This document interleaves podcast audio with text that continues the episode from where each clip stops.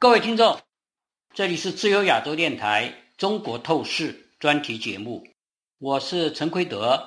我们今天要讨论的题目是“习普梦，欧亚大陆的内循环”。我们今天请来的座谈人是李恒清先生，他是一位经济学家与政治评论家。恒清，你好。哎，奎德，你好。当今的世界天下大乱。像欧洲的俄乌战争还没有打出个结果，那边像中东的巴勒斯坦又燃起了战火。在俄乌争执焦灼缠斗，哈马斯恐怖袭击突如其来，以色列反恐战争如火如荼的关键时刻，冒着两场战争的硝烟，俄国总统普京在前不久翩然地降临了北京。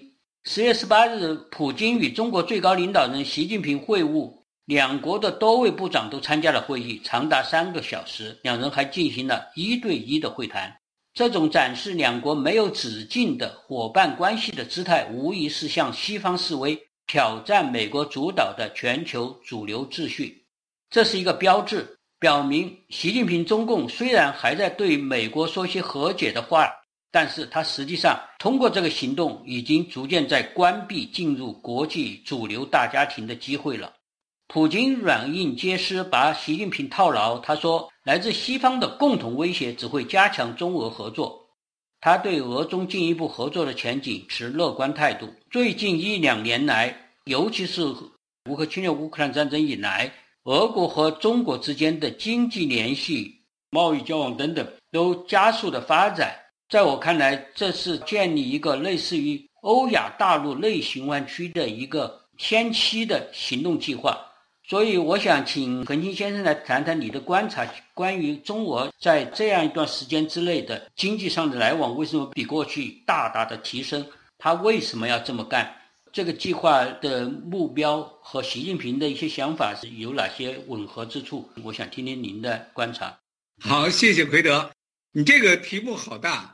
不过，我基本上同意你的刚才你的这个这个观察。现在是这样，普京呢和习近平呢，他们都有一个强烈的需求。现在普京呢是应该说更需求跟中国的这种合作，因为这个普京呢现在在俄乌战争一开打以后，等于呢他被整个世界孤立了，是整个，所以你看这一次呢，这个到北京来参加“一带一路”这个峰会。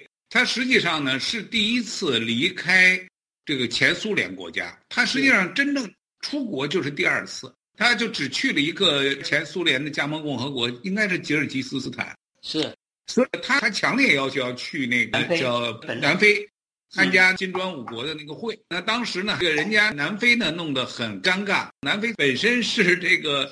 签署了这个国际叫对法庭的那个协议的，所以他按照正常情况下呢，他有义务把这个被通缉的人要交到这个法庭上去。所以人家没办法，人家后来做总统，南非总统还专门跑到莫斯科去劝普京不要参加，不要参加。结果他是等到了最后一刻，他才说不行。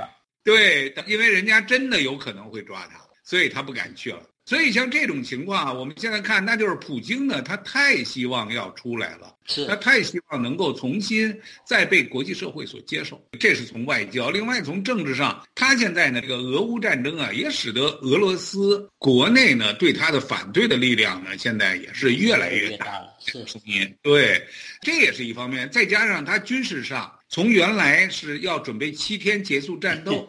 到现在打了五百多天了，而且呢，现在呢，战争对俄罗斯呢，应该说呢，算是僵持，甚至呢，对俄罗斯呢来说呢，是越来越不利。而且乌克兰的这个无人机都已经飞到这个莫斯科上空去了。是啊，这个形势军事上也不行，经济上更是这个捉襟见肘。现在他原来搞的那个北第二号工程怎么样？他一个是把那个二号给炸了。然后呢，北溪一呢又给人家限供，或者干脆就停掉了。现在人欧洲不用你的了，是。呃，结果你想，这个俄罗斯主要的出口的来源就是石油和天然气嘛，所以现在呢，应该说他急需要有盟友，那习近平也跟他类似，从呃二零一八年美中贸易战开打以后，呃，西方呢越来越团结，越来越觉醒。现在从经济上去风险，在技术上呢，对它的像这种量子计算呐、人工智能啊，这个关系到国计民生的这些大的技术，那基本上呢都被限制起来了。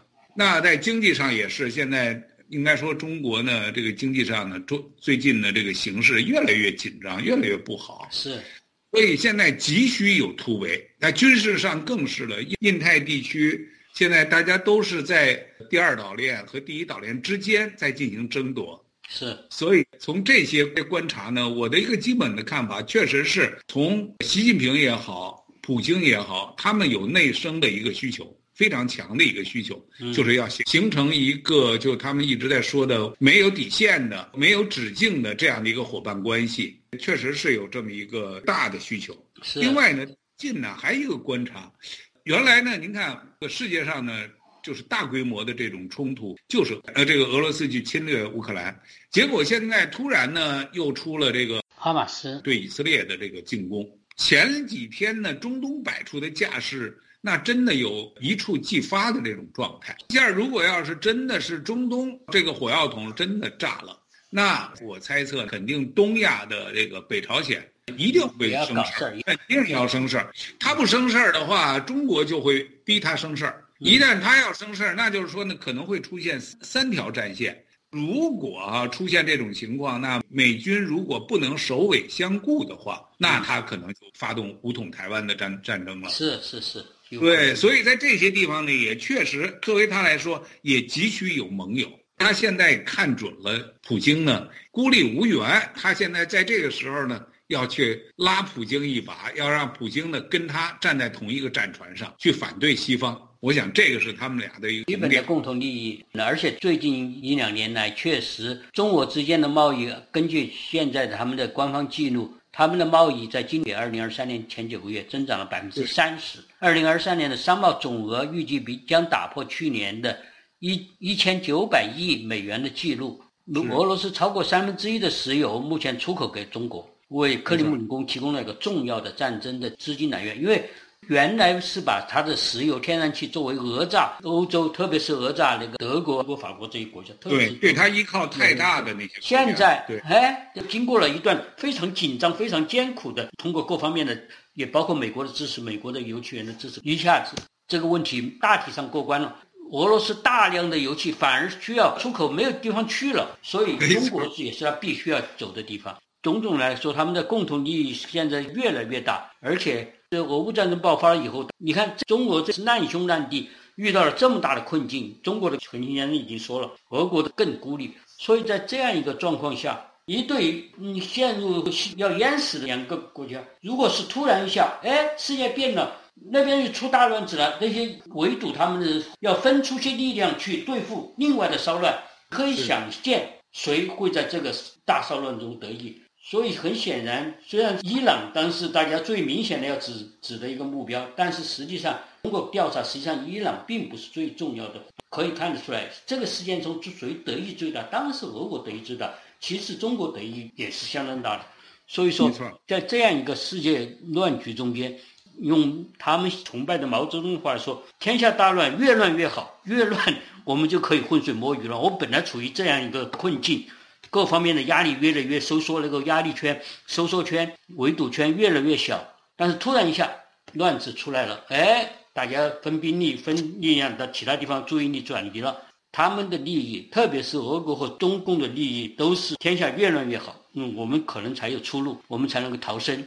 目前，俄国和中国越走越近，普京大摇大摆地访问中国，而且习近平也说了很多好话。咱们之间的矛盾，我们不且不说它，但是从大的态势上说，从长远来说，普京也好，习近平也好，都知道，尤其是习近平知道，这个是个长期的战争，对西方的对抗。虽然有时候要想办法缓和一下，解决一下临紧急的问题，但是他知道长期来说没有办法的，他和西方对抗的态势是相当长期的，所以说他。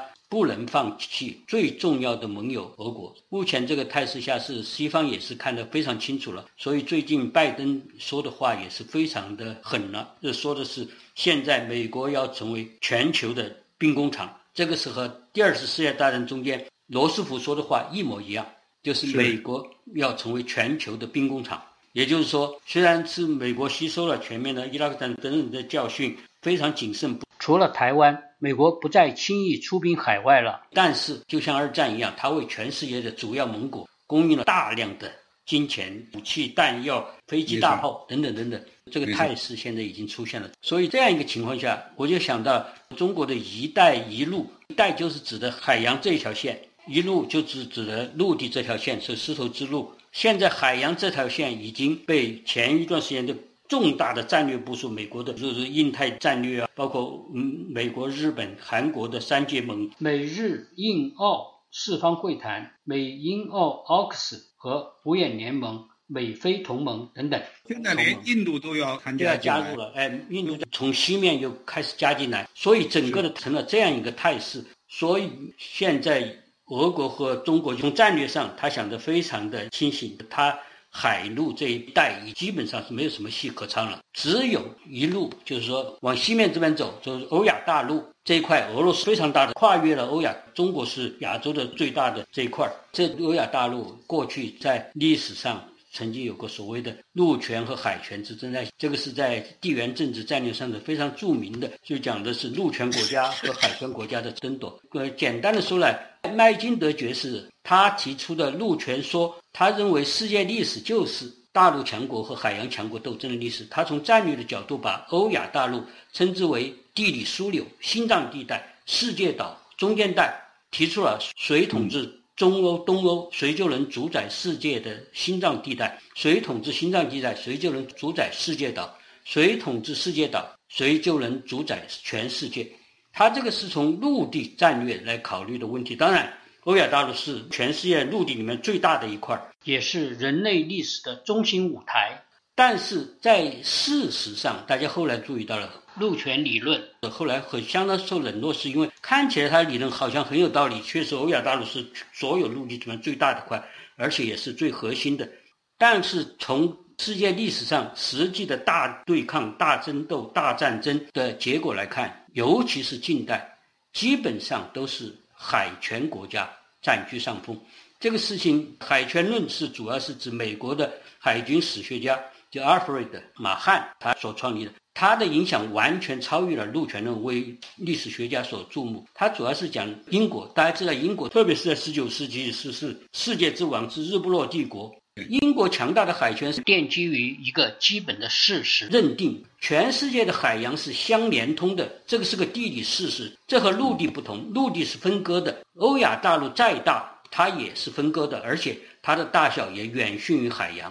所以，马汉认为制海权对一个国家的力量最为重要。国家为了获得资源，必须依靠海洋。你听到这些都是商业语言，知道它和贸易的关系多么严重。依靠海洋去进行贸易，获取海外的原料市场和基地。海洋的主要航线能够带来大量的商业利益，因此必须有强大的舰队，确保制海权以及足够的商权和港口来利用这个利益。所以这是非常重要的。此外，就是说。海洋还可以保护国家，例如像保护英国有一个英吉利海峡和欧洲大陆分开，免于在本土交战。而制海权对战争的影响比陆军更大。所以你看到这些海权国家，例如英国、日本、美国、荷兰、澳大利亚等等，都是这样。而且英国还发明了像非常重要的战略，叫做离岸平衡原则，就是说平常英国我和你欧洲大陆还是保持一定的距离，有个海峡隔着。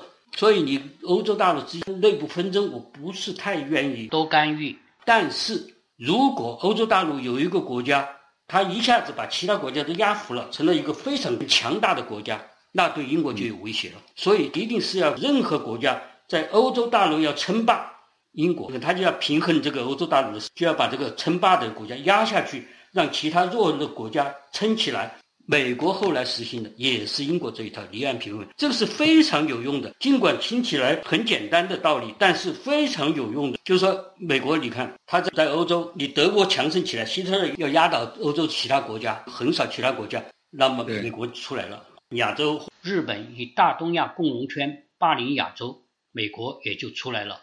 今天中共想在亚洲称王称霸，美国当仁不让，必定出手，最这样一块大陆的最强大的一个国家压下去，让各个国家力量均衡，使得美国就更加安全。英美和为什么老是在世界历史中占上风，而其他的国家有胜有败，和他们处的地理位置和他们利用这个地理位置实行的战略方针都有相当重要的关系。当然，后来这种东西还发展出一种制度来，和欧洲大陆的大陆法系有所不同，就是普通法的英美法的这样一个案例法统治的国家，和欧洲那种大陆法统治的国家是不一样的。总之，普通法这实际上对人权的保障更有效。总之来说，在目前的情况下，世界史上著名的海权国家，例如英国、美国、荷兰、日本、澳大利亚等等这些著名的海权国家，大家仔细看一下，听啊，这么久，中世纪后来以来，他们至今仍然是世界前列的发达的民主国家。其他的国家就很难说了，有些国家是比较发达的，像德国、法国，但是都还不及英国和美国对世界史的支配力这么强，更不用说其他的很多至今还在挣扎的很多国家。这一点也是给大家一个启示。恒信目前这个情况确实还有点类似于海权国家和陆权国家的争斗，除了一战、二战、冷战，大家知道拿破仑战争之后。拿破仑失败了，他是个要横扫欧洲，最后被英国打了。后来的那个希特勒要称霸欧洲，也被英国和美国，特别是美国干下去了。然后冷战横跨欧亚的最重要的就是苏联为领导的社会主义阵营，它和英美为主导的这样一个民主国家的力量，也是某种意义上和海权国家和陆权国家的争夺。有某种历史渊源的关系的，这中间是不是有一些对我们目前的格局有所启发呢？我想听听你的看法。是这样，对，是这样。我还不过，我是真是，呃，过去呢也没有研究过这个陆权和海权的这个问题啊。嗯。我说今天听您刚刚讲的这个情况啊，这还真是学到了。不过呢，我倒是反过来，我也在想，这个像中共呢，在习近平入主中南海之后啊，我觉得哈，他们可能他呢现在呢造这个军舰啊，再说啊，说跟下饺子一样。花了很多的钱啊来造军舰，而且呢，它在港口上呃也是很多的地方通过“一带一路”也好啊，通过其他的办法也好，或通过民间的这种渠道也好，他现在收购了不少的港口，连那个德国的德国有一个汉堡的港口呢，也是被中资公司现在控制住了。对对，它中资要想控制那个港口。对，虽然呢，现在呢，这个德国政府呢没有给这个中国呢这个主导权，但是呢，它已经有大量。的股份进去了，像现在那个塞浦路斯的港口，现在是完全被中国控制的。然后非洲有几个港口。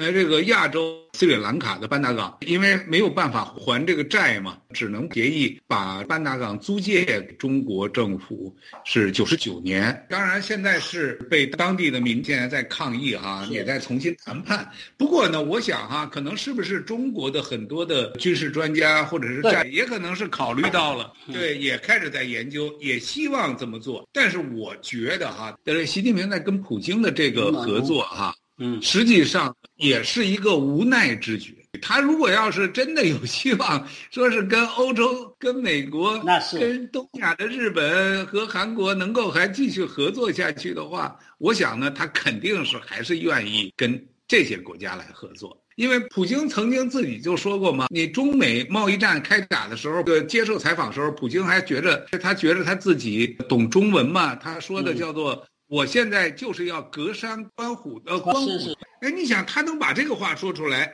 和他现在掉过头来说习近平是伟大的世界的领导者，对，所以这个完全不一样了。所以我想呢，习近平呢也不至于没有记性，这种事儿他忘得了。但是呢，他现在是一种无奈，两边都是没办法。对自身的你的经济社会政治矛盾那么突出，那没办法，只有。也向俄罗斯靠拢，但是他呢，在跟俄罗斯的交往的时候呢，你看这回普京来，至少表面上他呢还是跟普京呢要划一定的界限。这回普京来了以后，你想那么那么多的这个国家，其实有很多人是反对普京的，是反对俄罗斯，包括普京讲话的时候，也有些人离场嘛。所以我想呢，习近平在这样的一个情况下，他呢也不至于敢于说直接铤而走险。我现在就对俄罗斯进行军事上的援助，军事上进行同盟，还没有，还他还没到那一步，他不敢。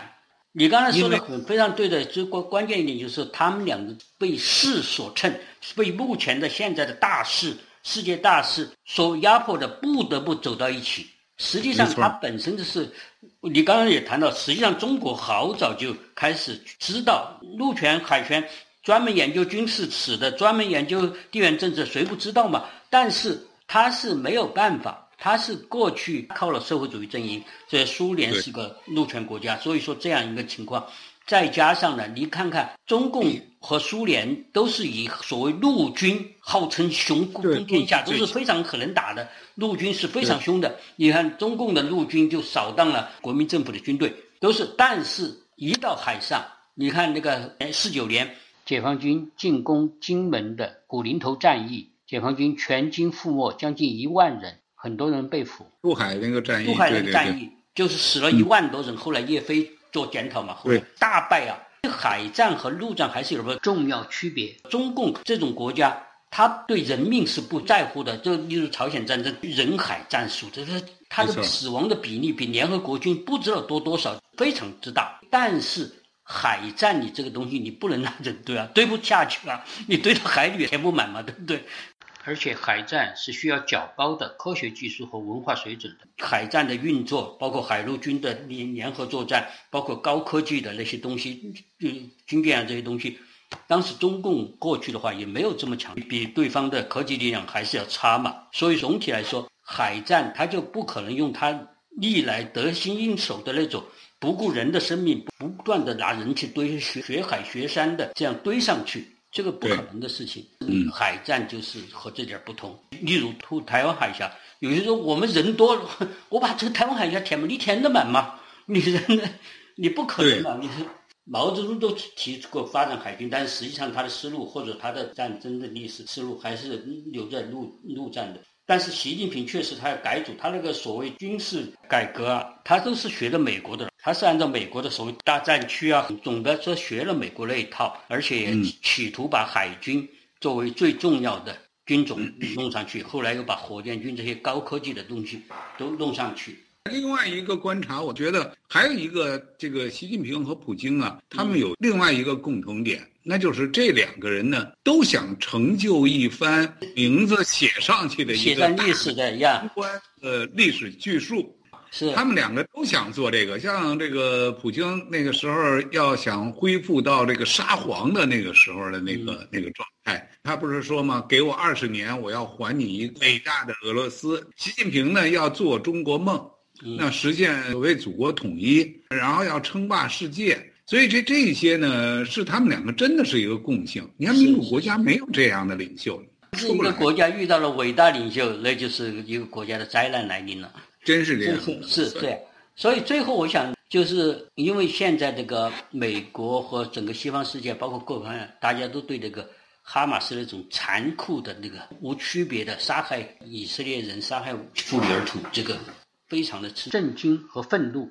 过去美国以为中东这边的事情搞定了，已经搞平了，然后我们应该转向东亚，转转向印太地区，把尤其是乌克兰战争如果逐渐的开始结束了的话，那么最后呢，都应对印太地区。但是现在这个事件一来了，全世界的注意力开始转向这方面。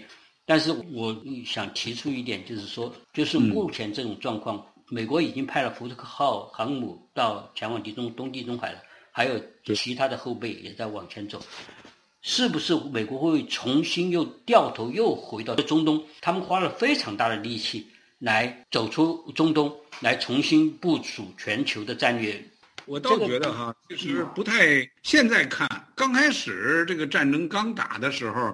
这个哈马斯这个屠进行这个侵略，然后屠杀，那个时候啊，大家都还挺紧张的，还真的怕中东战争会爆发。但是目前看啊，应应该是呢，全面战争爆发的可能性越来越小。两个航母放在那儿，另外呢，我记得就是上个礼拜四，拜登在白宫的那个发表的那个十五分钟那个讲话，又提到了他跟内塔尼亚胡的谈话。是，他说他告诉内塔尼亚胡，他说呢，美国在九幺幺之后犯下了不少的错误，希望。以色列不要被仇恨对重重蹈覆辙，犯了犯下对，所以我想啊，这一点他其实就是提醒了以色列，报复啊复仇呢不要过度，过头了反引起反向的效果。对，所以呢，我想啊，从美国的国家利益和国家战略来说，应该说呢，美国呢是非常希望中东呢能够保持一个和平的现在既有的现在的这种状态，如果有。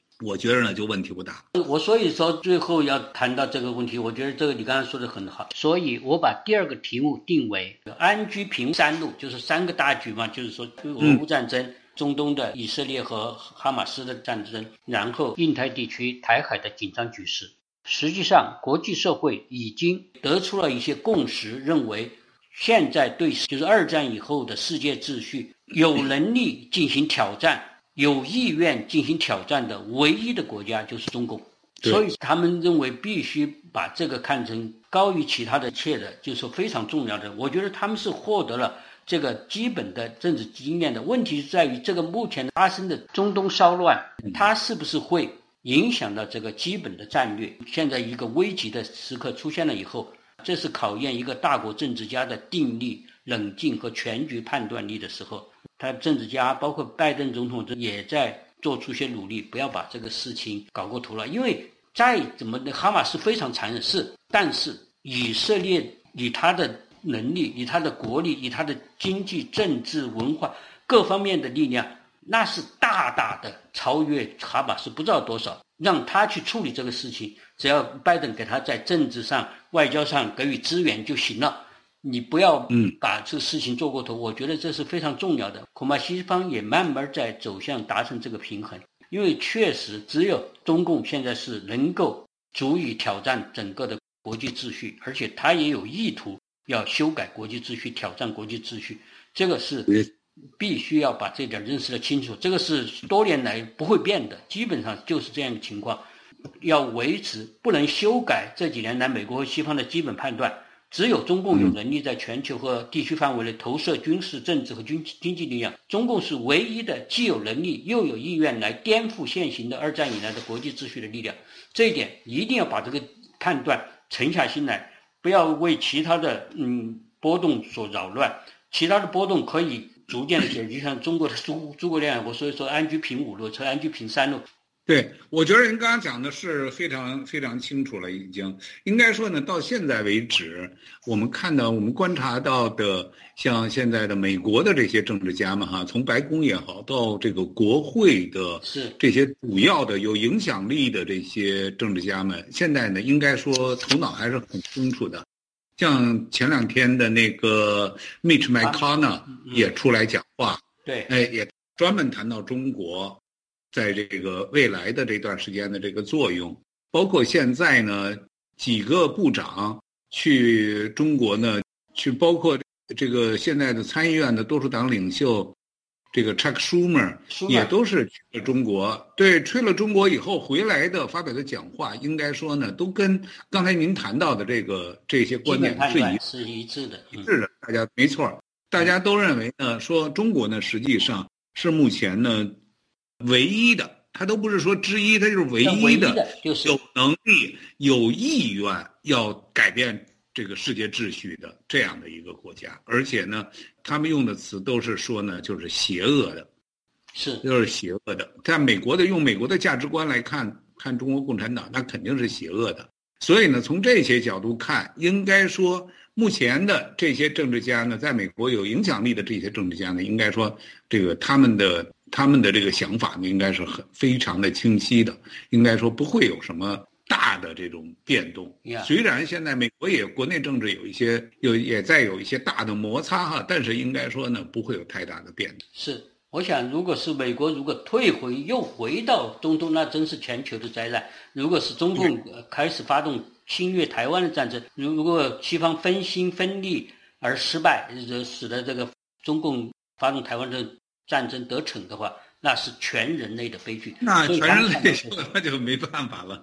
对，所以说这这个是非要看清楚谁重谁轻，谁是那个呃火势。这个现在现在全世界都在烧火，但是火势有大有小，火势的大小、灾害的轻重、燃烧的时间等等，都是需要巨大的智慧和判断力来判断我们的力量该着重用在哪个方向。有些方向是怎么用力比较好，我觉得这是非常重要的。好的，嗯，我们就今天就讨论到这里，谢谢李恒清先生，谢谢各位听众，再见。